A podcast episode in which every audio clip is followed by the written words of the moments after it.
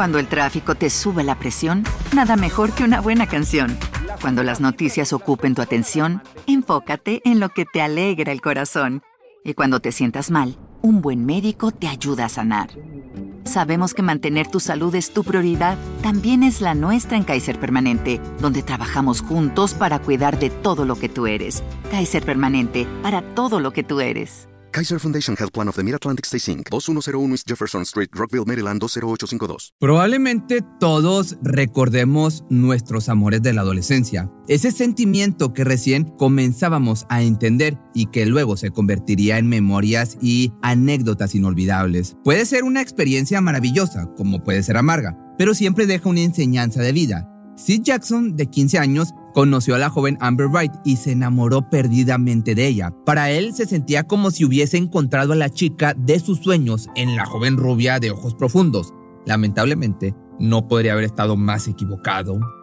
En abril de 2011, Sid Jackson, de 15 años, fue invitado por su exnovia a la casa de su amiga Charlie Ellie con la intención de arreglar sus problemas y volver a estar en pareja. Una vez que llegaron a la casa, el joven tuvo que olvidarse de la reconciliación porque se dio cuenta de que todo era una trampa. Jackson fue agredido brutalmente por el grupo de jóvenes, quienes no se contentaron con simplemente dejarlo herido, sino todo lo contrario, siguieron dañándolo hasta que su cuerpo no pudo más.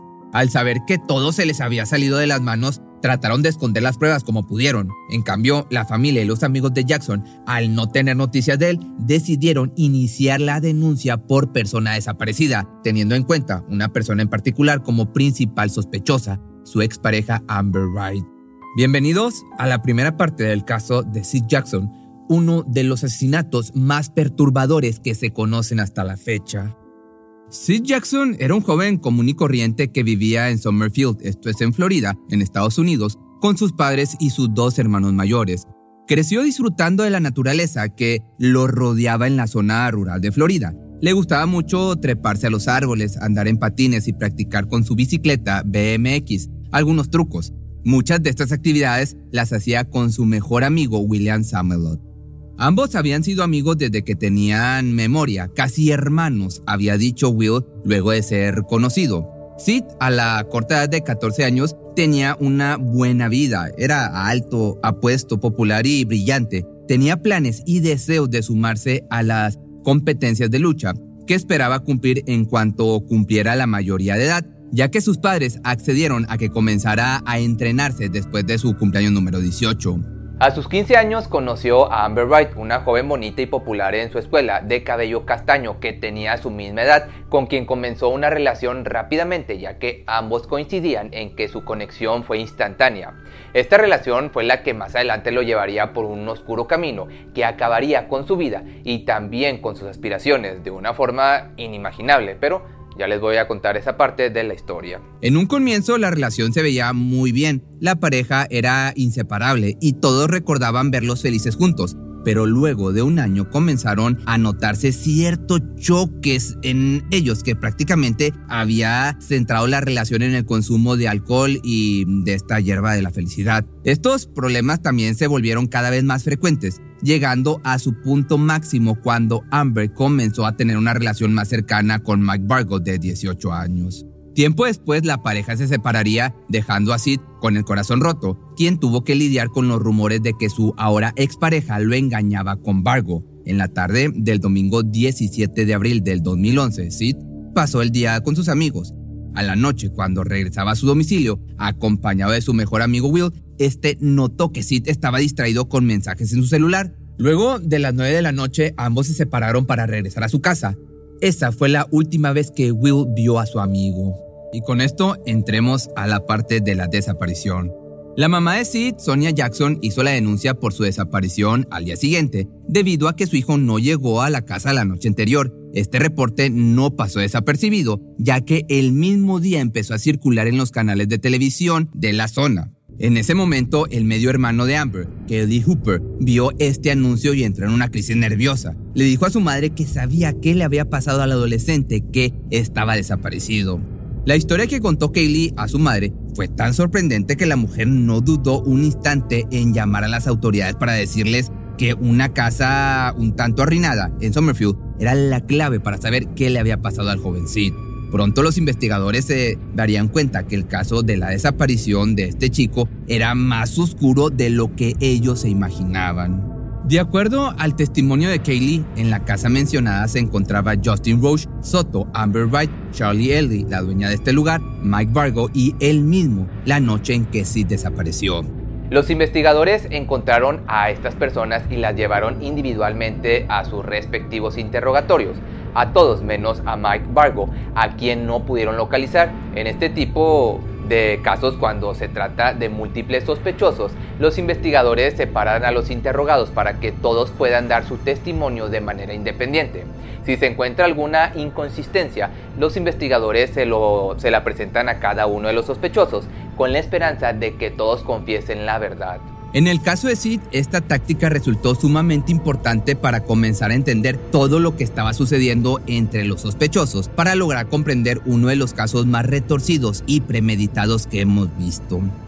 Presten mucha atención a lo que sigue del informe para entenderlo un poco mejor. El primero en ser interrogado fue Justin Roche Soto, de 20 años, era el sospechoso de mayor edad en este, en este crimen. Los investigadores creían firmemente que, al ser el mayor de los residentes del domicilio, él tendría conocimiento íntimo de lo que pasó con Sid.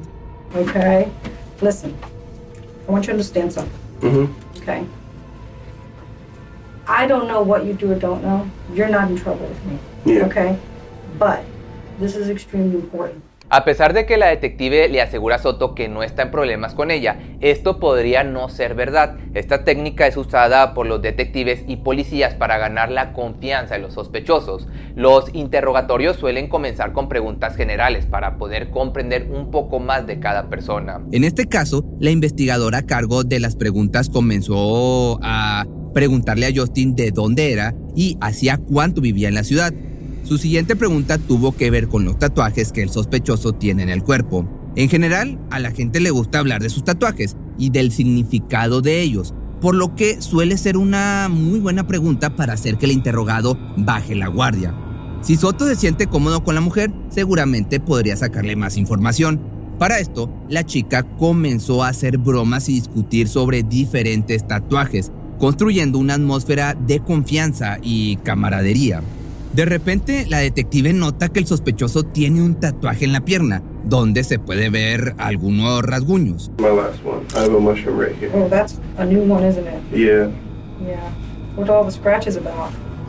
Man, some I was walking through the woods and some vines got a hold of it and like three or four vines wrapped around my leg and I went to go walk in it. it shh. Any others? No, that's it. That's it? Okay. You don't have anything on your back and your arms? Mm. Wow, that's different. Usually that's where they put them all. Are you got a cold or something? Yeah, I've been sick for like almost two weeks now. Well, I'm not really sick anymore. I just got this crazy behind cough and it aggravates me. Aunque la explicación de Justin puede ser verdad, los niveles de estrés en aumento pueden generar una tos nerviosa, ya que el cuerpo ingresa en un estado de alerta y las membranas mucosas se secan, haciendo que la garganta también se seque.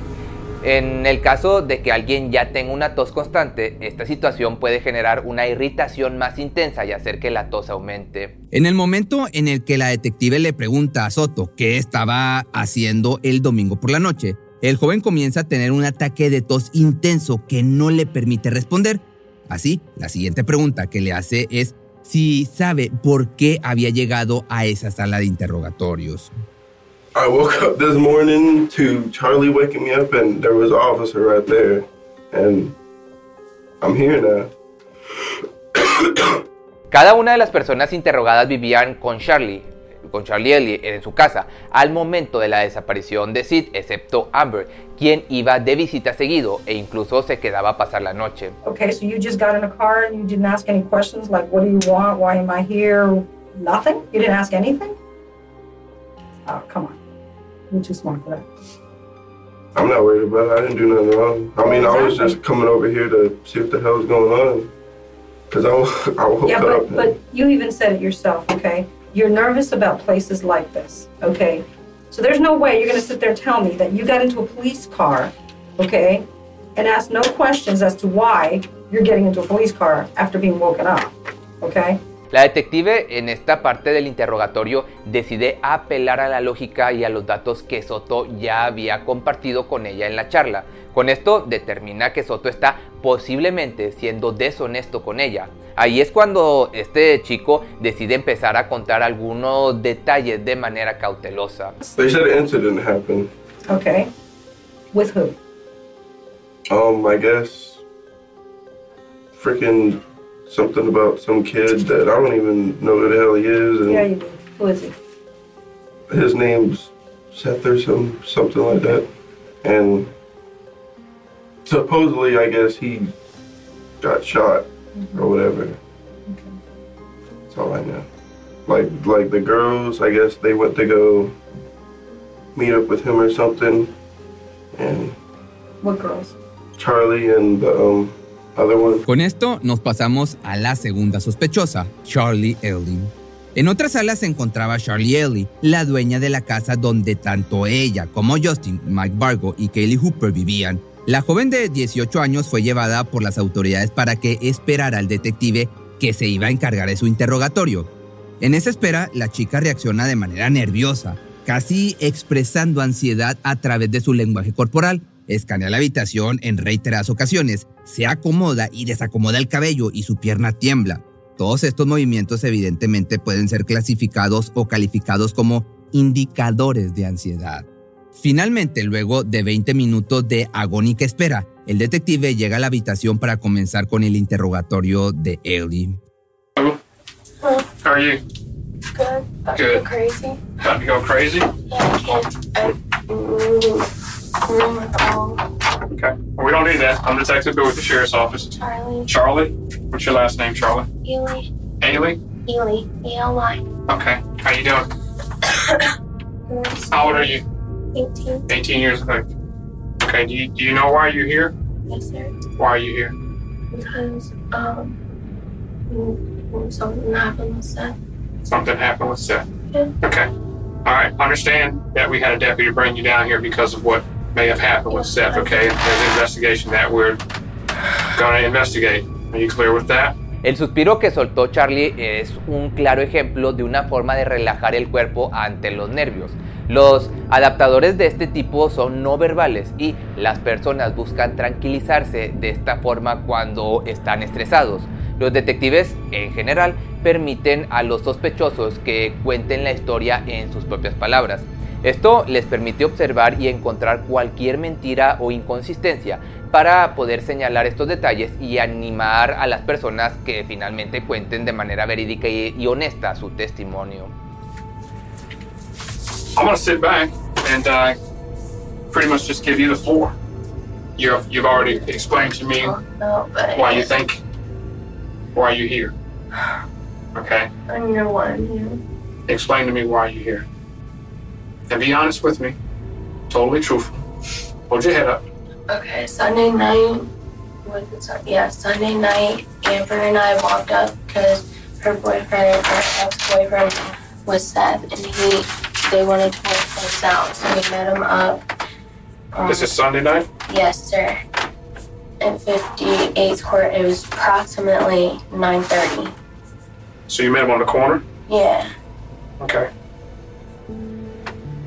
They talked. What for- corner did you guys meet him on? I think it's 58th Court. I want to say that's what it is. And who all met there? Me, Amber, and Seth. En ese momento entró en el mapa de la investigación otra persona y con esto nos vamos a la sos ¿No se merece tu familia lo mejor? Entonces, ¿por qué no los mejores huevos? Ahora, Egglands Best están disponibles en deliciosas opciones. Huevos clásicos, de gallina libre de jaula y orgánicos de Egglands, que ofrecen un sabor más delicioso y fresco de granja que le encantará a tu familia. En comparación con los huevos ordinarios, Egglands Best contiene la mejor nutrición como 6 veces más vitamina D, 10 veces más vitamina E y el doble de omega 3 y B12. Solo Egglands Best. Mejor sabor, mejor nutrición, mejores huevos. Visita egglandsbest.com para más información. sospechosa principal, Amber Wright. Amber, que fue mencionada por Charlie en su interrogatorio como te platico, se encontraba en una sala aparte, acompañada por su madre. En su interrogatorio contaré una historia similar a la de su amiga. En la charla con Amber, la detective decide dejar que ésta comience a contar su historia. Al contrario de los otros investigadores, la detective decide ir directamente al punto importante, sin hacer otro tipo de preguntas previas. I introduced myself before. My name's Rhonda, okay? And I'm gonna, I'm gonna talk to you about this, okay? Okay, I just need you to tell me the story, and let's start with the other night. I understand that you and Charlie went to another neighborhood or went down the street. Tell me how this all comes about. Well, me and him were already talking on the phone. Me and him. Seth. Okay, you and Seth. Did Seth call you or did you call Seth? Well, he had called me a couple days before that and I didn't answer. Okay. So I called him that night. And you and Seth, and- correct me if I'm wrong, okay? You two had had a relationship. Yes, ma'am. Was he, uh, how, how was your relationship with him? Not the best. Tell me why you say not the best. We'd always fight. He'd always hit me and cheat on me and all that. So he was physically abusive to you? Yes, ma'am. Al momento de hablar sobre su relación con Sid, ella se toca el cabello. Esto puede ser tomado como una conducta de adaptación. Puede significar que la joven se siente incómoda mientras toca un tema sensible. Who all knew that? Me, Charlie, my brother. Okay, so Kyle knew about it. Was it was there a lot of people in the neighborhood just that ran around with you guys that knew this? Yeah. Because your mom, I understand, knew it. Mhm. Okay. So Seth had called you a few days before. Mhm. You called him back, and what day was that? Um, I think it was Sunday night. Sunday night. It was the night that this all happened. Okay, so you called Seth, and what did Seth say? Well, it started off, I was like, hey, I know you called me the other day and I didn't answer, but you wanted to make up. So do you want to make up or like try and be friends or something? Because I'm sorry for everything. And he was like, yeah, I think that'd be a good idea for the both of us because we're both tired of fighting with each other. And we just wanted to stop the drama. Okay. So were you guys gonna get back together as a couple? No, we were just going to try and be friends. Okay. Because we were friends before we were dated. Okay. We were really close. Okay. And he was like, well, you should walk down here. And I was like, well, if I walk down there, I'm not walking alone because it's too dark, so can my friend Charlie come? Uh-huh. And he was like, sure, I guess. Where was Seth at when he said walk down here? Um, the neighborhood at the end of my road, Bellevue Ridge Estates. Okay, so Seth was at Bellevue Ridge. Whose house was he at down there? He said something about Brittany. Anteriormente mencioné que Will había comentado que el último día que vieron a Sid, este se encontraba distraído enviando mensajes desde su celular. Aparentemente, Britney sería la amiga a la cual estaba visitando. En la investigación, la policía logró recuperar estos mensajes intercambiados entre Amber y Sid. Hey, ¿puedes hablar? A lo que Sid le responde, dijiste que tenías que hablar. Bueno, necesito hablar contigo para resolver las cosas. ¿A qué te refieres? Le pregunta Sid a Amber. ¿Puedes llamarme ahora? Sí, claro, le contesta Sid Amber. Hey, mi amiga Charlie viene conmigo. Le he contado todo lo que pasó entre nosotros y viene porque necesito su ayuda con esto. ¿Está bien? A lo que Amber le responde a Sid. Pero no le digas a nadie lo que está pasando porque quiero asegurarme de que podamos arreglar las cosas antes que los demás se enteren. A lo que el chico le responde, Amber, si me estás tendiendo una trampa, no volveré a dirigirte la palabra, así que si me estás tendiendo una trampa, adiós, ¿de acuerdo? A lo que la chica le responde, te juro que no, Sid, nunca te haría eso, solo quiero que volvamos a estar juntos. Ok. Amber, así le dice, estoy subiendo la colina, estoy en la calle principal donde estás.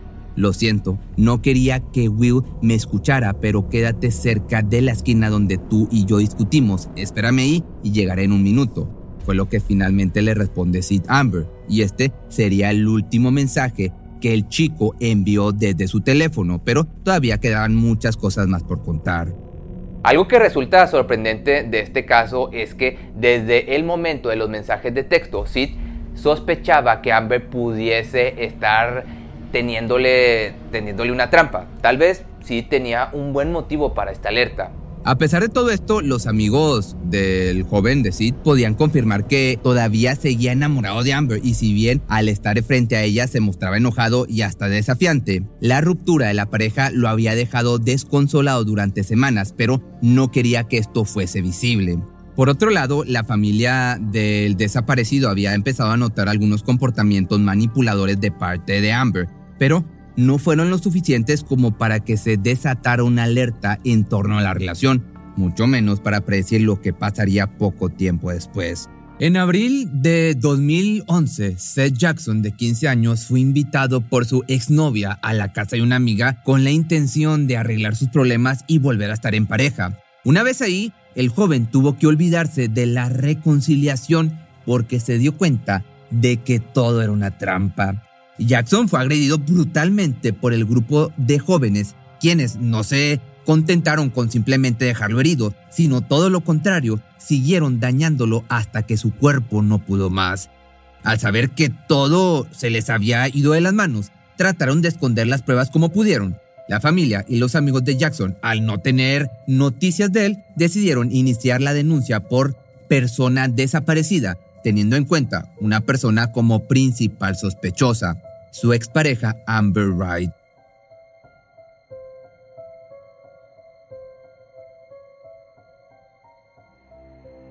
La investigación por la desaparición de Seth Jackson llevó a los oficiales hasta los restos del joven y a partir de ese momento los interrogatorios pasaron a ser las herramientas más eficaces para saber la verdad.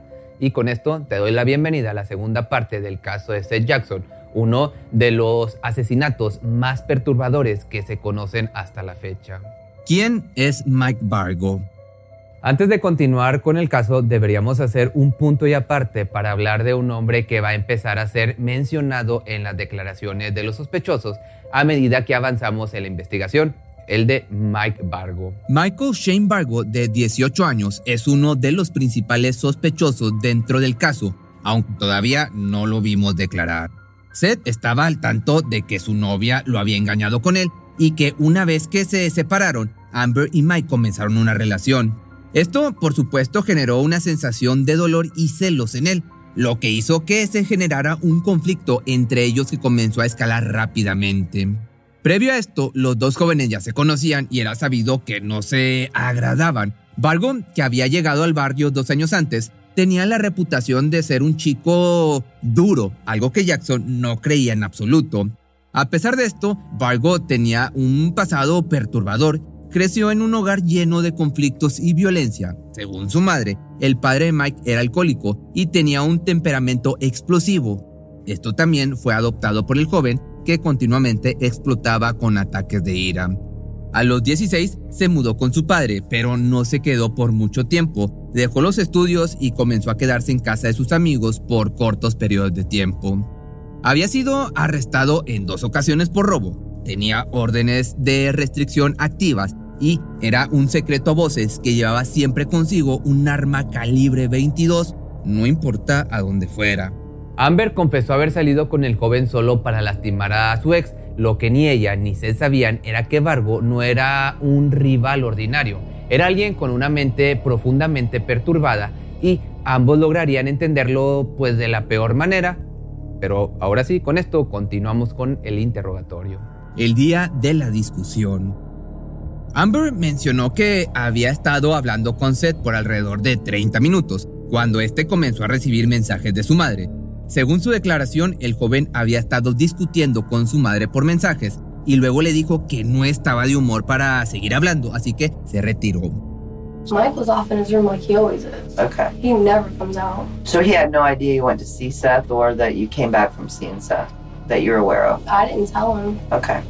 And Kyle's in the living room. What's Kyle doing? Kyle just sits there and watches TV like he always does. Okay, so he's just watching TV in the living room. Mike's in the bedroom.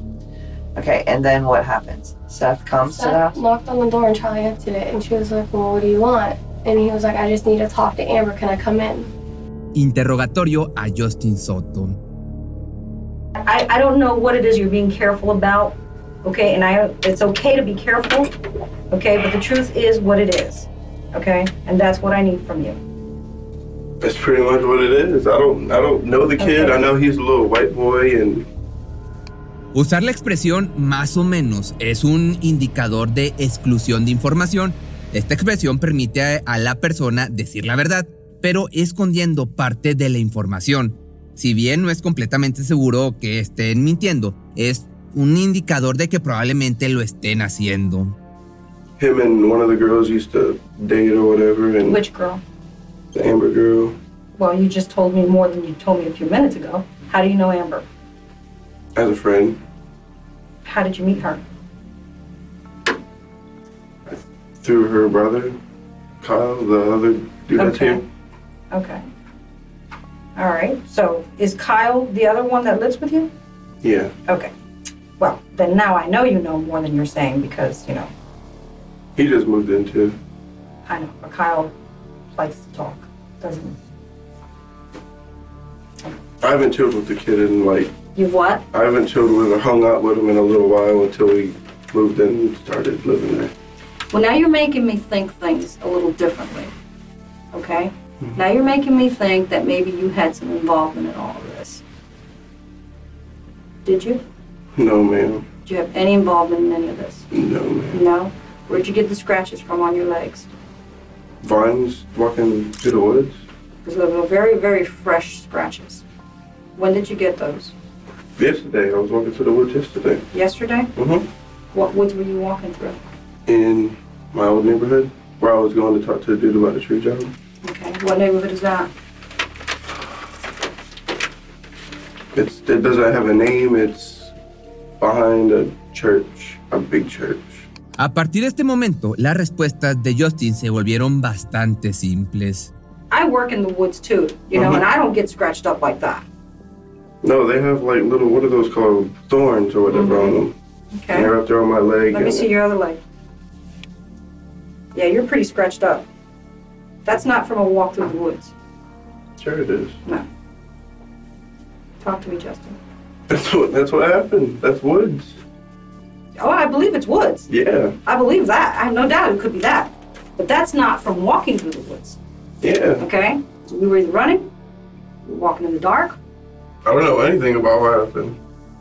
Like I just came home and I went to sleep. Justin, a medida que continuaba el interrogatorio, estaba intentando mantenerse alejado de la coartada del resto de los sospechosos. Aunque mantenía su desconocimiento de la situación, las chicas continuaban explicando su versión de los eventos. Sorpresivamente, ninguna de las dos mencionó la presencia de Justin en el lugar. La versión de Charlie y Amber. Did Seth call you before he came down? No, ma'am. So he just showed up an hour later. Yeah.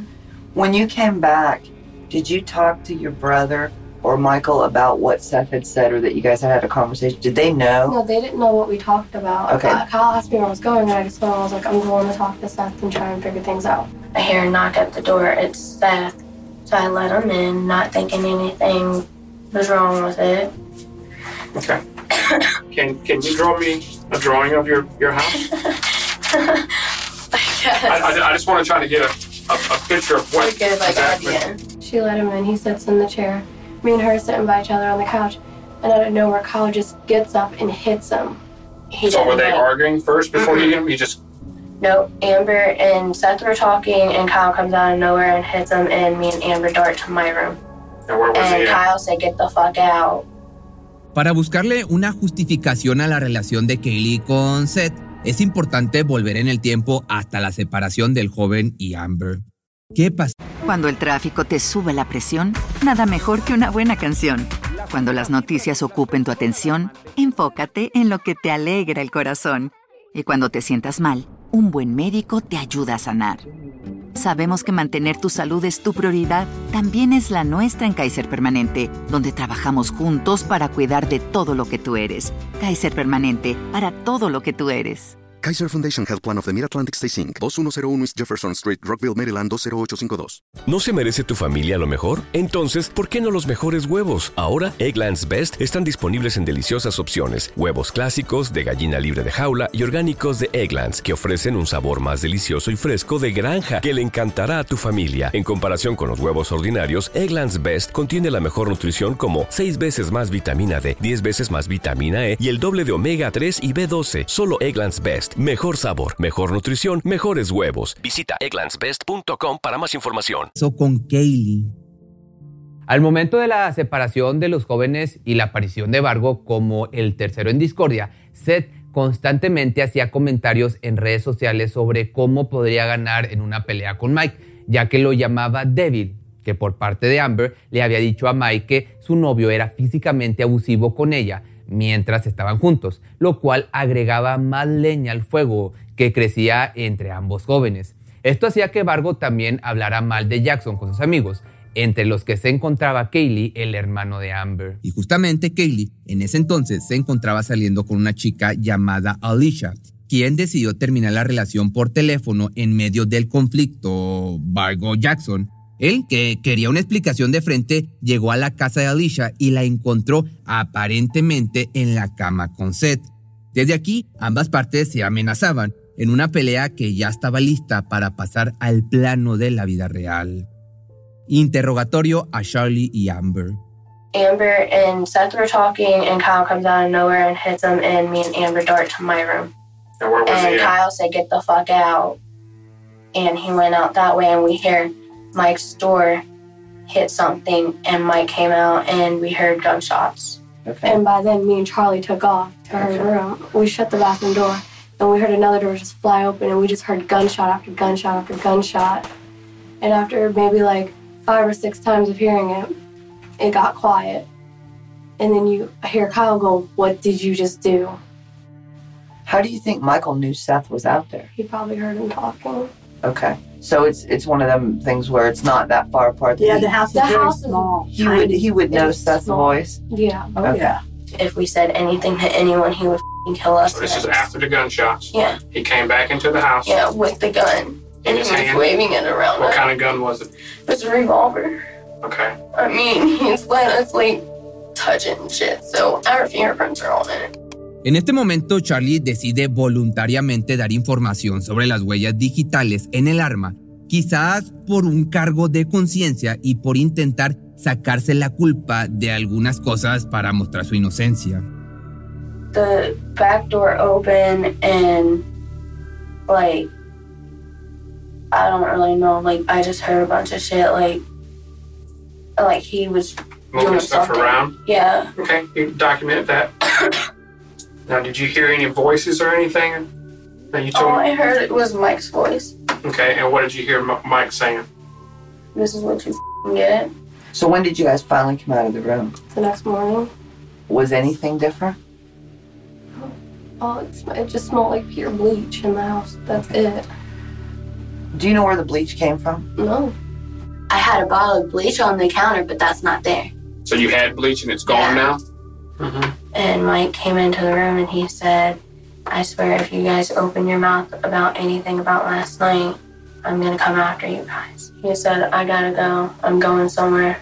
Okay. And he left. Yeah. He said, I'm going somewhere. I'll be back later. And me and Amber went up to my friend Chris's house for. Did you look around your house or anything to see what what? Like, I you had to be curious around. about something, I was looking around, but I didn't see anything. Like, I didn't see really anything. I mean, my shit, the only thing that I really noticed was in my bathroom, my shower doors, not my bathroom, but the guest bathroom, shower doors were down.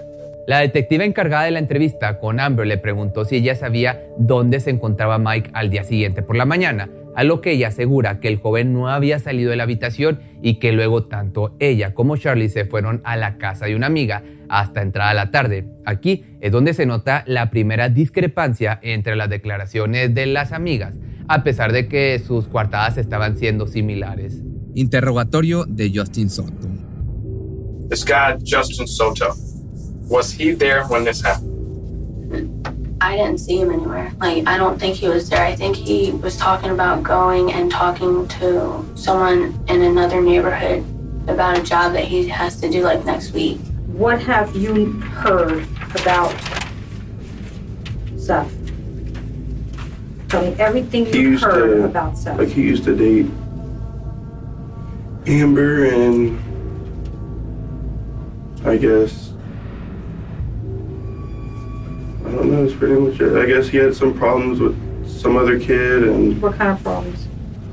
like they were just like talking noise to each other and Who? um I don't even know. Like Yeah, you do. Who?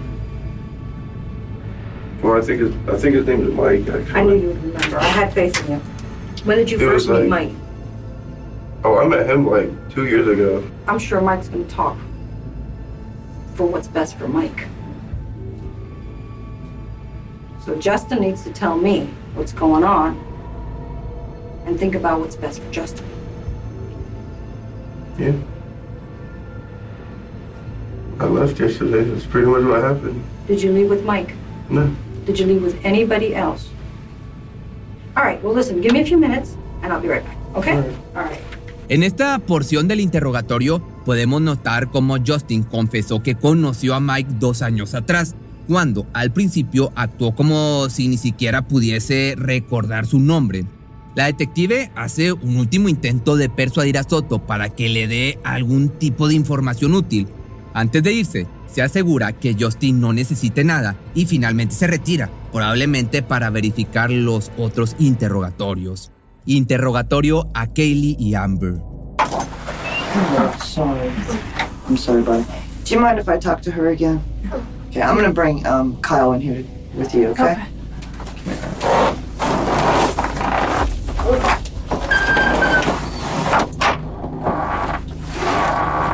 Kaylee, de 16 años, es el hermano de Amber y acababa de finalizar una entrevista con un detective y se lo ve claramente nervioso. Both your kids are in a thing for murder. Number two? Yeah. What do you mean? Well, we told you it wasn't a storm. I mean, it was like everything was planned. With Roach, everybody? Everybody. We're, we're gone. You took my phone. Everything's gone. James is on it too. On what? Is it on this? La confesión de Kaylee, prácticamente inconsciente, demuestra que el crimen fue premeditado, lo que hace que el caso se complique aún más. Kaylee acababa de confesarlo en cámara y además admitió un grado específico de asesinato, primer grado. De igual forma, inesperadamente, Kaylee menciona a una persona que hasta ahora no había conocido, su padrastro, James Havens, tercero, quien aparentemente no quería estar involucrado en el caso, pero tampoco detuvo a los jóvenes. En este punto de la historia sabemos que ni Amber ni Kaylee quisieron confesar la totalidad de los hechos frente a su madre, pero los detectives se dan cuenta de que el joven de 16 años es, en definitiva, el eslabón más débil de la cadena. Entonces, ¿qué más tendrá para contar sobre el crimen? Pues bueno, hasta aquí es la segunda parte del caso de Seth Jackson, un, pues un caso que tiene demasiados detalles para explorar. En la tercera y última parte eh, estaremos conscientes finalmente de las confesiones de los implicados y cómo fue el crimen, así como también conoceremos la resolución del caso en el juicio. Abril de 2011, Seth Jackson, de 15 años, fue invitado por su exnovia a la casa de una amiga con la intención de arreglar sus problemas y volver a estar en pareja. Una vez ahí, el joven tuvo que olvidarse de la reconciliación porque se dio cuenta de que todo era una trampa. Jackson fue agredido brutalmente por el grupo de jóvenes quienes no se contentaron con simplemente dejarlo herido, sino todo lo contrario, siguieron dañándolo hasta que su cuerpo no pudo más. La investigación por la desaparición de Seth Jackson llevó a los oficiales hasta los restos del joven y a partir de ese momento los interrogatorios pasaron a ser la herramienta más eficaz para saber la verdad. Bienvenidos a la tercera y última parte del caso de Seth Jackson, uno de los asesinatos más perturbadores que se conocen hasta la fecha. El interrogatorio de Kaylee. Hasta este momento, todos en la investigación saben que Kaylee es el eslabón débil. Él fue quien confesó haber presenciado la muerte de Seth a su madre y quien hizo que la situación llegara a las autoridades. En su interrogatorio se le nota visiblemente nervioso, repitiendo que no quería que nada de esto sucediera y contándole algunos datos a su investigadora. En un momento el joven menciona algo de suma importancia para la investigación.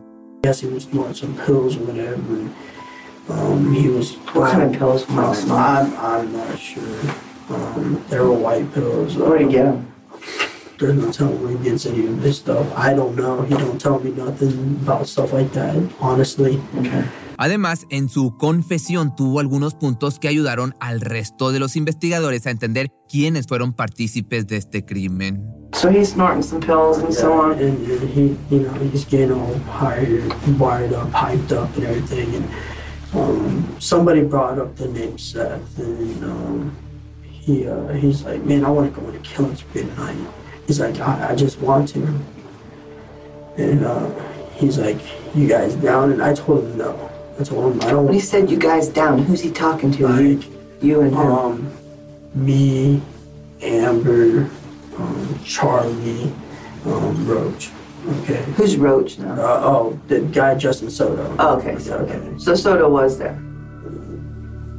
Yes, yes ma'am. Okay. A pesar de que Kaylee duda unos instantes al momento de decir nombres, termina confirmando que Justin estuvo presente, a pesar de que las dos chicas habían confirmado previamente que él no estaba, e incluso el mismo Justin podía jurar que él estaba en el bosque, completamente alejado de lo que se estaba dando en la escena del crimen. En otra sala, Soto está siendo informado de que el resto de sus compañeros lo están culpando por lo que sucedió. Esto, si bien no es del todo cierto, se trata del dilema del prisionero.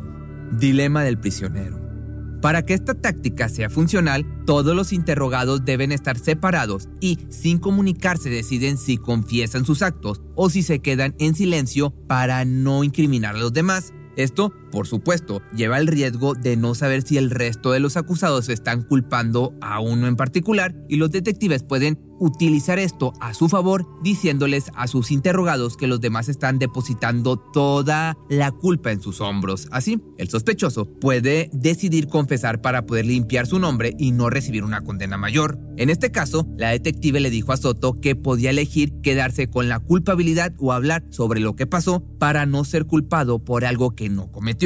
Finalmente, Justin accede a hablar sobre lo que sucedió aquella noche. Ahora que las confesiones de Kaylee y Justin comienzan a unir las piezas de este rompecabezas, es momento de que hablemos de lo que pasó el 17 de abril del 2011. El comienzo del plan.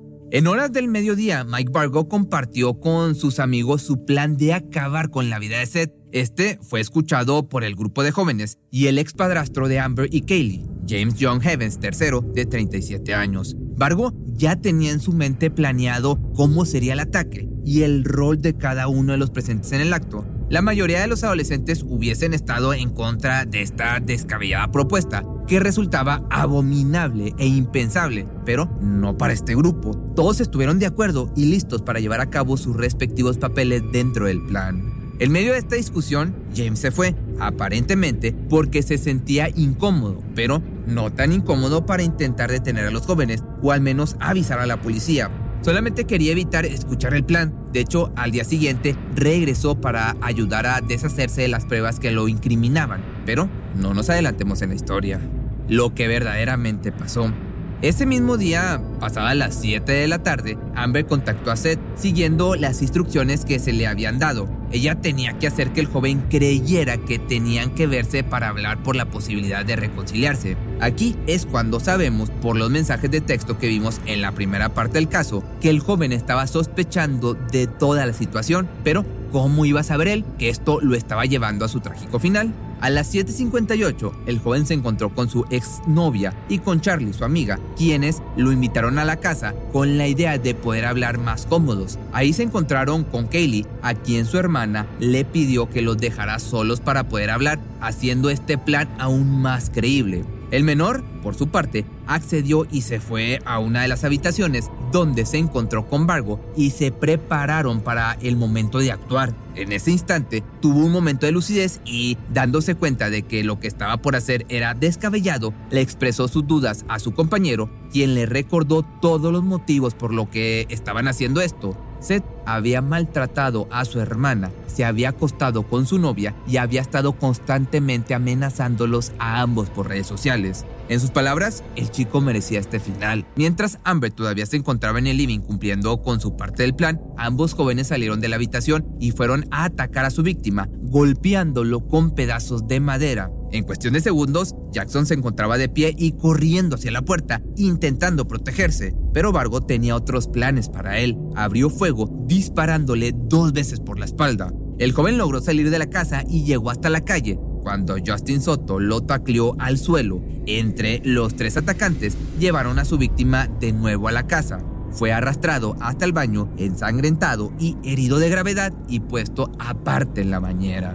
Mientras tanto, las chicas recibían instrucciones de limpiar las manchas de sangre. Kelly y Justin las ayudarían, mientras Mike se encargaba de finalizar su plan. El adolescente, sediento de venganza, siguió golpeando y disparando al cuerpo de su víctima, que se encontraba reducida en el baño, una y otra vez. El último disparo, directo a la cara, fue totalmente mortal.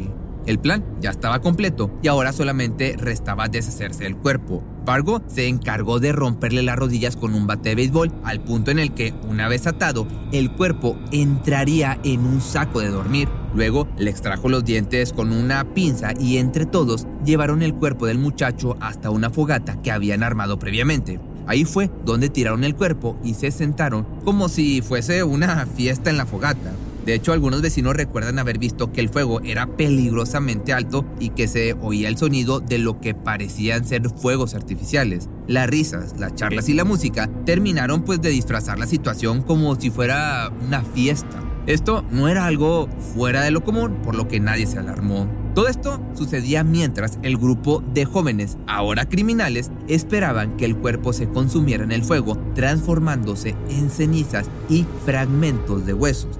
Ya al otro día, y como anticipé antes, James Havens se acercó a la residencia para ayudar a los jóvenes a deshacerse de los restos. Los ayudó a levantar las cenizas y los restos de la víctima para ponerlos en tres baldes de 20 litros de capacidad que luego fueron tirados en un pozo inundado cercano a la zona. Finalmente los ayudó a limpiar las manchas de sangre que se encontraban en la casa. Una vez que todo estuvo limpio, el grupo se relajó como si nada y decidieron salir a jugar al básquetbol la verdad sale a la luz. Una vez que los cuatro interrogados finalmente confesaron sus actos e incluso hasta confirmando que todos sabían lo que iba a pasar, llegó el momento de enfrentar la realidad. You brush your teeth, right? Yeah. You know what toothpaste look like, right? Yeah. You ever mashed it? Yeah. You ever try to put it back in there? It can't go back in. Can't. I want my mom's mother-in-law. Can't go back in, can it? No. What were you thinking? I was scared. What were you scared of? There was no there was no threat was at the time that but there was no threat at the time. Seth wasn't even there. Mhm. So what I mean, what are you being afraid of? Seth wasn't even there. There was nothing for Mike. Mike, you said Mike told me I love you both. He would never do anything to hurt you. What were you thinking about getting Seth up there? I don't know. I wasn't thinking at the time. Did you just hate Seth that bad? I didn't hate him. I was hurt. Does your mom know that?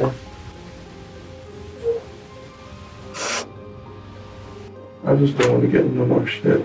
I didn't even want to get in this shit. I just wanted just to get my life together. I was planning on going to the military and everything, but oh, it's fucking out of the picture now. Well, Why- my life pretty Why much is didn't out you of the just? Let me ask you this. You know, you're telling me you wanted to get your life straight, this, that, the other. I, I don't You know, like, that's all bullshit. I- Because I if you wanted to don't get like- your life straight, you know what you would have done?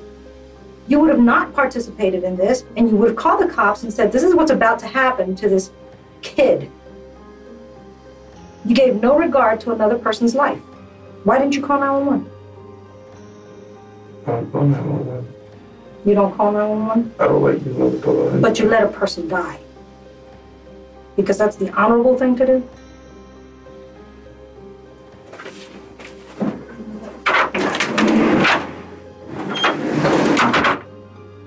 Finalizados los interrogatorios, uno a uno los chicos regresaban a la sala donde se encuentra Tracy, la madre, esperándolos. Kaylee se encuentra fuera del alcance de la cámara, hablando con ella. El joven llega a decir que desearía nunca haber conocido a Seth, a lo que su madre responde que desearía que el chico nunca hubiera conocido a Mike. Uno a uno, los sospechosos regresan a la sala, mientras una detective se lleva a Tracy. Cuando los jóvenes se quedan solos, comienza un diálogo que nos da a entender que no saben que están siendo grabados. El miedo de los acusados. They knew we were lying. For a second. Take your mom's purse. Yeah. Let me get your mom. They should leave it. Have, no, I've seen it. Said we've interviewed Amber, Charlie, and now you can't now. I know you're lying to me.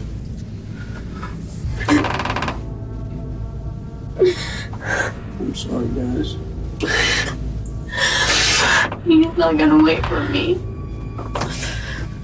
Charlie se refiere a su marido mientras señala el tatuaje que lleva en la muñeca con su nombre. Charlie alquilaba las habitaciones de su casa para poder afrontar los gastos mientras su marido se encontraba en prisión.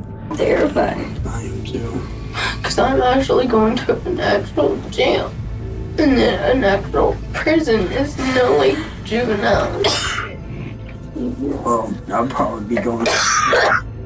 You can't, you're 15. Yep, they can trial me as an adult because I actually A pesar de la charla en la que todos expresan sus miedos y ansiedad, todos se dan cuenta de que todavía falta una persona, Justin.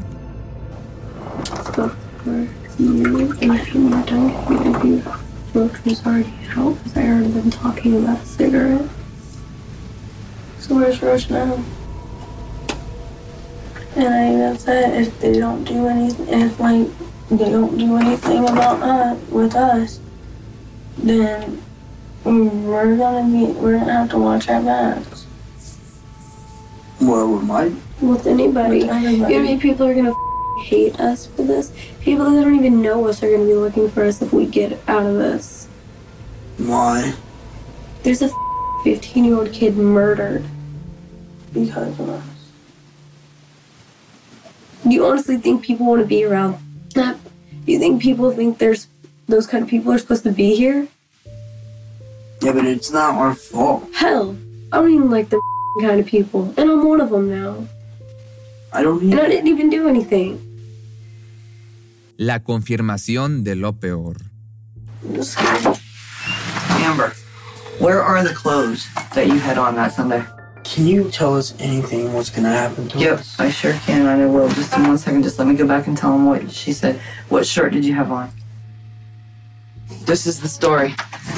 You're an adult, correct? Juvenile and juvenile, correct? Am I right? Mm-hmm. You're, you two are under 18 and you're 18. You're all going to be booked with first degree premeditated murder. You two will go to the juvenile assessment center. You go. You will go to the Marion County Jail. Okay. Uh, Take a deep breath. You'll have no bond. You won't be getting out. how many years? Oh, I, honey, this is not. listen to me. Everybody, just take a deep breath. Like, well, since we really didn't do anything. no, no, no. See, but you did. But you did. Let's let, first of all, let's get over that hump right now, okay? That we really didn't do anything because everybody's complicit here. A person died. A person was murdered. Okay. We all knew about it. We all planned it. We were all involved in getting it done. So let's let's hop that hurdle first. Okay. Let's man up to the fact that, damn it, this was a pretty heinous crime and we all had something to do with it. Now we got to deal with what will happen to us from that. Okay. La conversación entre los jóvenes y la detective continuó, en especial por el hecho de que ninguno de los tres jóvenes lograba en- entender su culpabilidad en el caso. Todos continuaban con la narrativa de no haber hecho nada. La detective se retira de la habitación, no sin antes felicitar a Kaylee por haber sido quien confesó todo el hecho sin dudar. Todavía faltan los puntos más importantes del caso, la detención del principal sospechoso y el juicio. Mike Vargo se entrega a la justicia. Mike Vargo fue detenido esa misma tarde en Florida, en la casa de un hombre llamado James William Sir. ¿Cómo llegó el joven a esta casa? Por medio de su novia, la hija de James. Sin saber lo que estaba sucediendo, accedió a darle un espacio en su casa para que pueda quedarse. El hombre fue llevado al interrogatorio, donde accedió a contar todo lo que sabía. Vargo le había dicho que mató a un joven que había abusado íntimamente de su hermanita. James lo aconsejó para que se entregara a la justicia, sabiendo que era lo correcto y hasta había accedido a acompañarlo a entregarse. Vargo llegó a contarle la misma historia a alguien más, Crystal Anderson, la pareja de James. A ella le contó incluso dónde estaban los restos del cuerpo del presunto abusador. Los baldes con los restos se encontraban en el río. Ahora era el momento de interrogar a la mente maestra detrás del crimen. As you can tell, I'm Detective Luke from American Sheriff's Office. Okay? I think you know why I'm here to talk to you. Okay? Before we talk or anything, I have to advise you of your rights. You understand that? Mm-hmm. Una vez que se leyeron sus derechos, Mike decide que quiere hablar con su abogado. Así, el detective vuelve a ponerle las esposas y se da por finalizado el interrogatorio, incluso antes de comenzar. Juicio y sentencias. Los seis involucrados en el crimen de Seth Jackson fueron declarados culpables en el juicio. James Evans III fue imputado como colaborador en el caso por haber ayudado a deshacerse del cuerpo y se declaró culpable. Su sentencia fue de 10 años. Por otra parte, Amber, Kaylee, Charlie y Justin fueron condenados por asesinato en primer grado, con prisión perpetua sin posibilidad de libertad condicional. En 2020, después de casi 10 años de prisión, los abogados de Charlie lograron reabrir su caso, alegando que la defensa fue pobre. En esta oportunidad lograron cambiar su sentencia a asesinato en segundo grado y reducir su sentencia a 10 años. Con el tiempo que estuvo en prisión, fue liberado a los 27 años. En lo que respecta a Mike Vargo, en primera instancia se declaró inocente. Fue sentenciado a muerte por su crimen no una, sino dos veces. Actualmente se encuentra a la espera de su destino, en el corredor de la muerte. Se dice que sus últimas palabras antes de volver a su celda fueron que Dios se apiade de mi alma. Final. El amor adolescente puede sentirse con mucha pasión, pero nadie espera que ese amor termine con la vida de un joven. Seth, de tan solo 15 años, se encontró con la muerte en un momento de vulnerabilidad, traicionado por la mujer que amaba, esperando poder conciliarse con ella. Por otra parte, el dolor de Amber la llevó a tomar una de las peores decisiones de su vida y que tendrá que pagar hasta su último respiro. Hasta aquí el caso de Seth Jackson, un crimen que perturbó a un país entero por la forma en la que se desarrolló y por el simple hecho de que un grupo de menores pudiera infligir tanto daño en un, en un joven. Pero si te gustó ahora este tipo de videos en partes, en tres partes, déjame tus comentarios aquí abajo y si no, pues también házmelo saber. Cuando el tráfico te sube la presión, nada mejor que una buena canción. Cuando las noticias ocupen tu atención, enfócate en lo que te alegra el corazón. Y cuando te sientas mal, un buen médico te ayuda a sanar. Sabemos que mantener tu salud es tu prioridad, también es la nuestra en Kaiser Permanente, donde trabajamos juntos para cuidar de todo lo que tú eres. Kaiser Permanente, para todo lo que tú eres. Kaiser Foundation Health Plan of the Mid-Atlantic Stay Inc. 2101 East Jefferson Street, Rockville, Maryland 20852. ¿No se merece tu familia lo mejor? Entonces, ¿por qué no los mejores huevos? Ahora, Egglands Best están disponibles en deliciosas opciones. Huevos clásicos, de gallina libre de jaula y orgánicos de Egglands, que ofrecen un sabor más delicioso y fresco de granja que le encantará a tu familia. En comparación con los huevos ordinarios, Egglands Best contiene la mejor nutrición como 6 veces más vitamina D, 10 veces más vitamina E y el doble de omega 3 y B12. Solo Egglands Mejor sabor, mejor nutrición, mejores huevos. Visita egglandsbest.com para más información.